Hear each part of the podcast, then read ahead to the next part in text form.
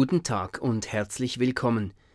Sie hören die aktuelle Predigt der Kirchgemeinde Basel-West.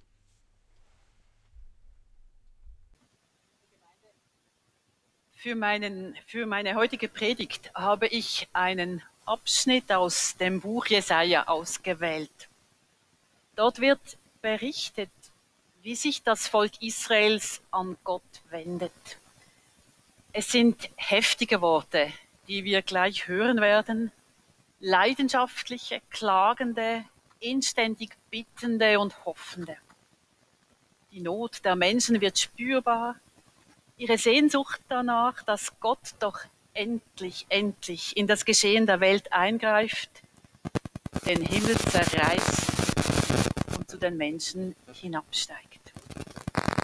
Martin Hahnemann liest nun den Text der Predigt aus dem 63. Kapitel des Jesaja-Buches.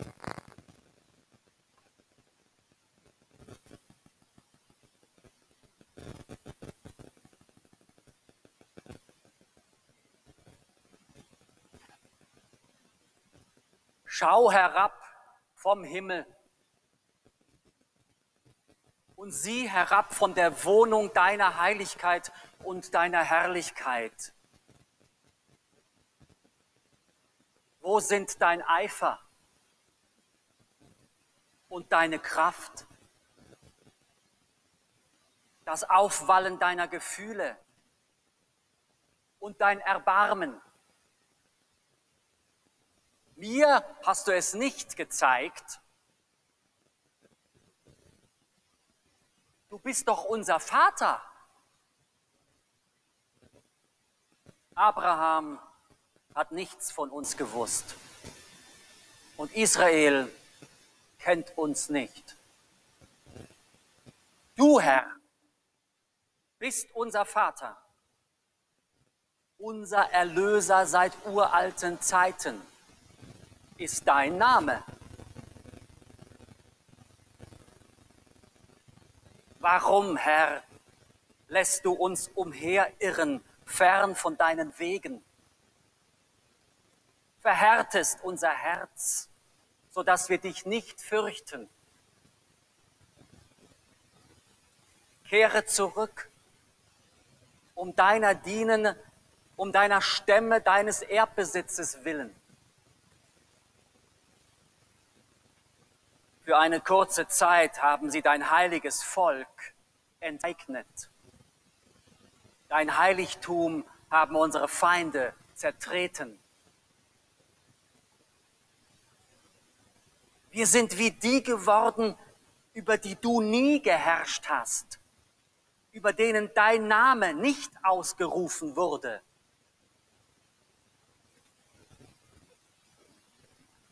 Hättest du doch schon den Himmel zerrissen, wärst du herabgestiegen sodass die Berge vor dir erbebt wären. Wie Feuer reisig entzündet, wie Feuer Wasser zum Aufwallen bringt, um deinen Namen bekannt zu machen bei deinen Feinden.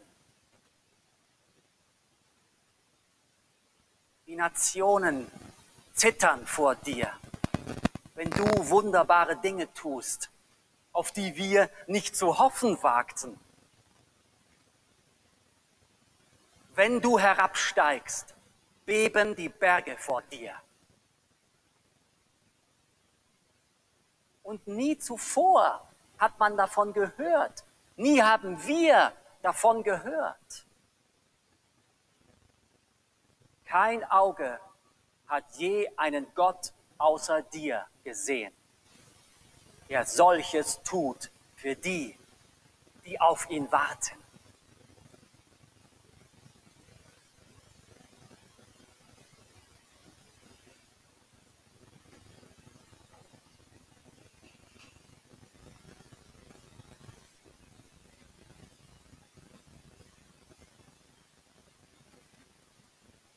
Liebe Gemeinde, worum geht es in diesem Text, der uns so heftig und so drängend entgegenkommt?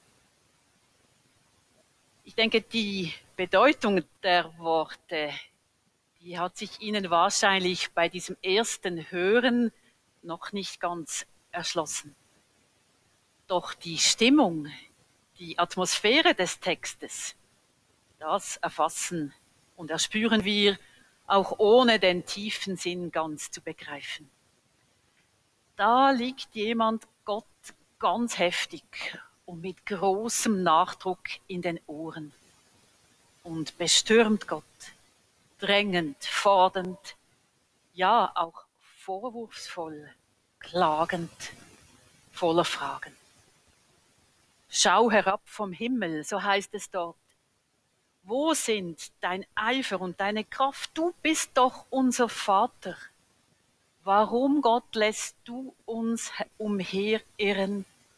Hättest du doch den Himmel zerrissen und wärst zu uns herabgestiegen.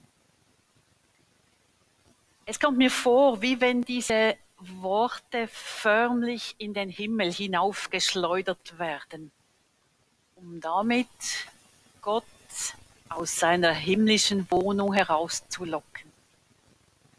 Und der drängende, der sehnsuchtsvolle Ton lässt erahnen, wie weit weg der Himmel, die göttliche Wohnung für die Menschen gewesen sein muss. Und wahrscheinlich war dies ja wirklich so. Das Volk Israel war klein damals, ohne Bedeutung. Zerstreut hatte die Geschichte die Menschen in alle Winde. Die großen Zeiten waren vorbei. Die Zeiten der Gottesoffenbarungen oder der Befreiungsaktionen wie damals in Ägypten, das war Geschichte. Menschen wie Abraham, Mose, David und Salomo, die gehörten schon längstens der Vergangenheit an. Der Gott und der Glaube Israels, das war nur noch so etwas wie ein Überrest aus längst vergangenen Zeiten. Das Volk war besiegt, zerschlagen, zerstreut. Und wie so oft mit dieser Niederlage kam auch ihr Glaube ins Wanken.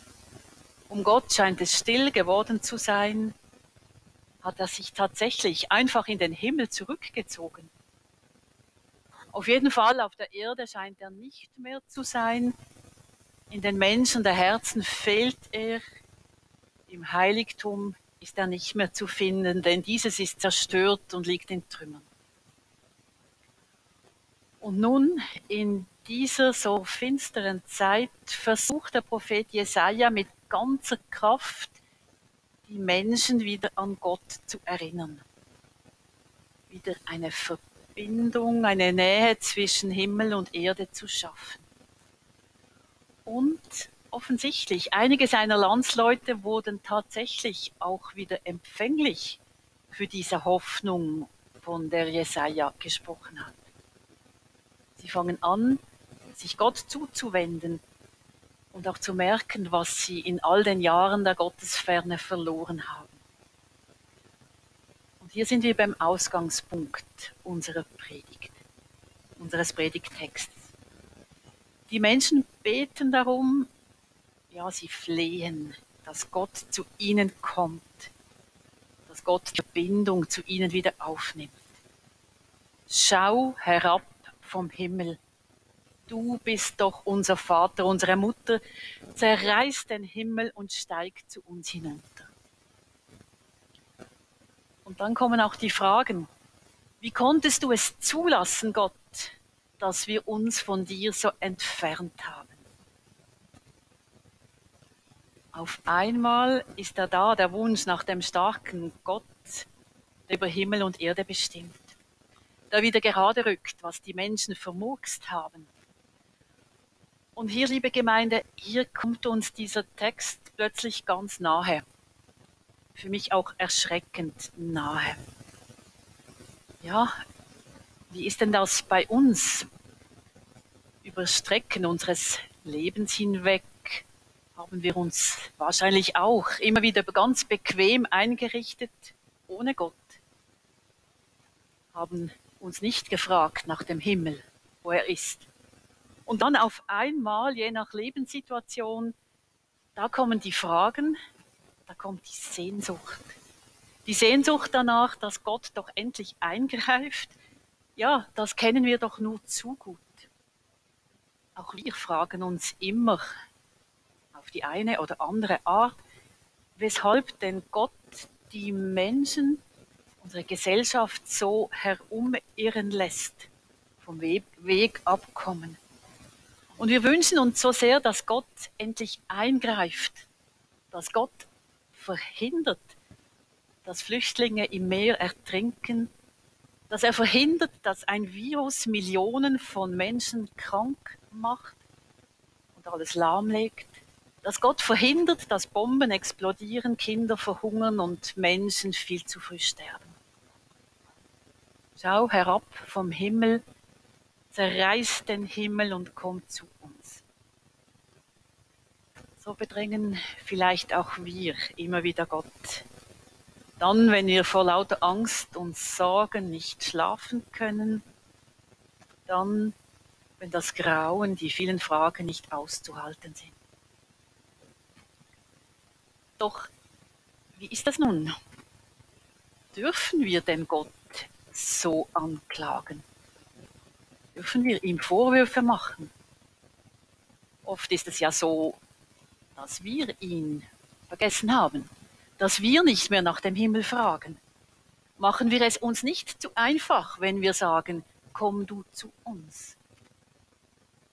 Denn wir wissen ja auch, dass in so vielen Bereichen wir es sind, die umkehren sollen, dass wir umdenken müssen, dass wir verzichten sollen, dass unser Handeln gefragt ist, dass wir ja mit unserer eigenen Liebe und Geduld und Barmherzigkeit ja ganz viel Gutes bewirken können, viel Schlechtes auch verhindern. Und doch, es ist ja nur der eine Teil. Denn wenn Menschen Gott bestürmen, dass er seine Kraft und seinen Eifer zeigt, dann ist dies ja vor allem auch Ausdruck des Erschreckens darüber, was alles auf unserer Welt, in unserem eigenen Leben, in unserer Gesellschaft an Schrecklichem geschieht. Gott zu drängen ist ja vor allem auch ein Zeichen tiefster Demut ist ein Zeichen der Erkenntnis, dass wir merken, wir haben so vieles nicht in unserer eigenen Hand. Mit unserem eigenen Reden und Handeln, da können wir gewissermaßen die ersten Sprossen der Leiter bauen, die zum Himmel hinauf führt. Und diese ersten Dritte, ja, das ist ganz klar, die sind notwendig. Aber dann gibt es eben auch die andere Seite. Es ist auch an uns, Gott um Hilfe zu bitten. Und so wie damals zu Zeiten Jesajas nicht aufzuhören, Gott auch zu drängen und anzuflehen. Hättest du doch schon den Himmel zerrissen, wärst herabgestiegen, so dass die Berge vor dir erbebt wären. Wahrscheinlich kommt ihnen dieses Bild vom Himmel, der aufreißen soll, vertraut vor. Sie kennen es aus dem bekannten Adventslied O Heiland, reißt die Himmel auf. Wir werden es später noch singen und summen. O Heiland, reißt die Himmel auf. In diesem Lied begegnen wir auch der Sehnsucht nach Gott, dem Drängen, Bitten und Flehen. Das Lied, das in den Jahren des Dreißigjährigen Krieges entstanden ist, welcher einen großen Teil von Europa in Schutt und Asche gelegt hat. Wo bleibst du Trost der ganzen Welt? Darauf sie all ihr Hoffnung stellt, heißt es dann in der vierten Strophe. Und am Schluss des Liedes singen Christen und Christinnen auf der ganzen Welt seit Jahrhunderten hier leiden wir die größte Not, vor Augen steht der ewig Tod. Ach komm, führ uns mit starker Hand vom Elend zu dem Vaterland. Der Dichter dieses Liedes, Friedrich Spee, hat mit diesen Worten seine eigene Sehnsucht nach Gott, nach Licht und Frieden in Worte gefasst. Auch bei ihm steht hinter dem Drängen und Flehen die große Hoffnung, dass Gott endlich, endlich eingreift und sich seiner Schöpfung erbarmt. Es ist ein Adventslied. Und um die Sehnsucht nach Gott, um das Warten darauf, dass Gott zu uns kommt, dass Gott den Himmel zerreißt, um das geht es ja auch im Advent. Da geht es ja nicht nur um das Warten auf die Geschenke und auch nicht um die Erwartung, dass die Familie sich um den Weihnachtsbaum herum versammelt. Es ist so etwas wie die Außenseite von Advent und Weihnachten. Doch die Innenseite, das ist die Sehnsucht nach Gott, nach dem Gott, der die Mächtigen vom Thron stürzt, die Hungrigen mit Gutem sättigt und die Reichen leer ausgehen lässt. So wie wir es zu Beginn in der Lesung aus dem Lukasevangelium gehört haben.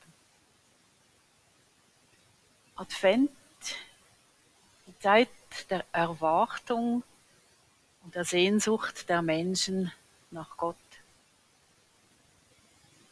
Vielleicht warten nicht nur wir Menschen auf Gott. Ich selber, ich glaube, dass Gott auch auf uns wartet. Darauf, dass wir ihn rufen. Dass wir Gott und uns selber ganz demütig eingestehen, dass wir so vieles nicht alleine schaffen.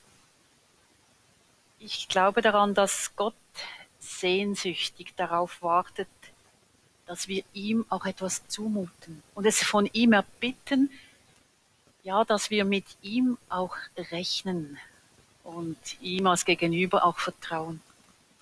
Und immer wieder neu in den Himmel hinauf rufen, singen, summen, O Heiland, reiß die Himmel auf, herab, herab vom Himmellauf. Reiß ab vom Himmel Tor und Tür, reiß ab wo Schloss und Riegel führen.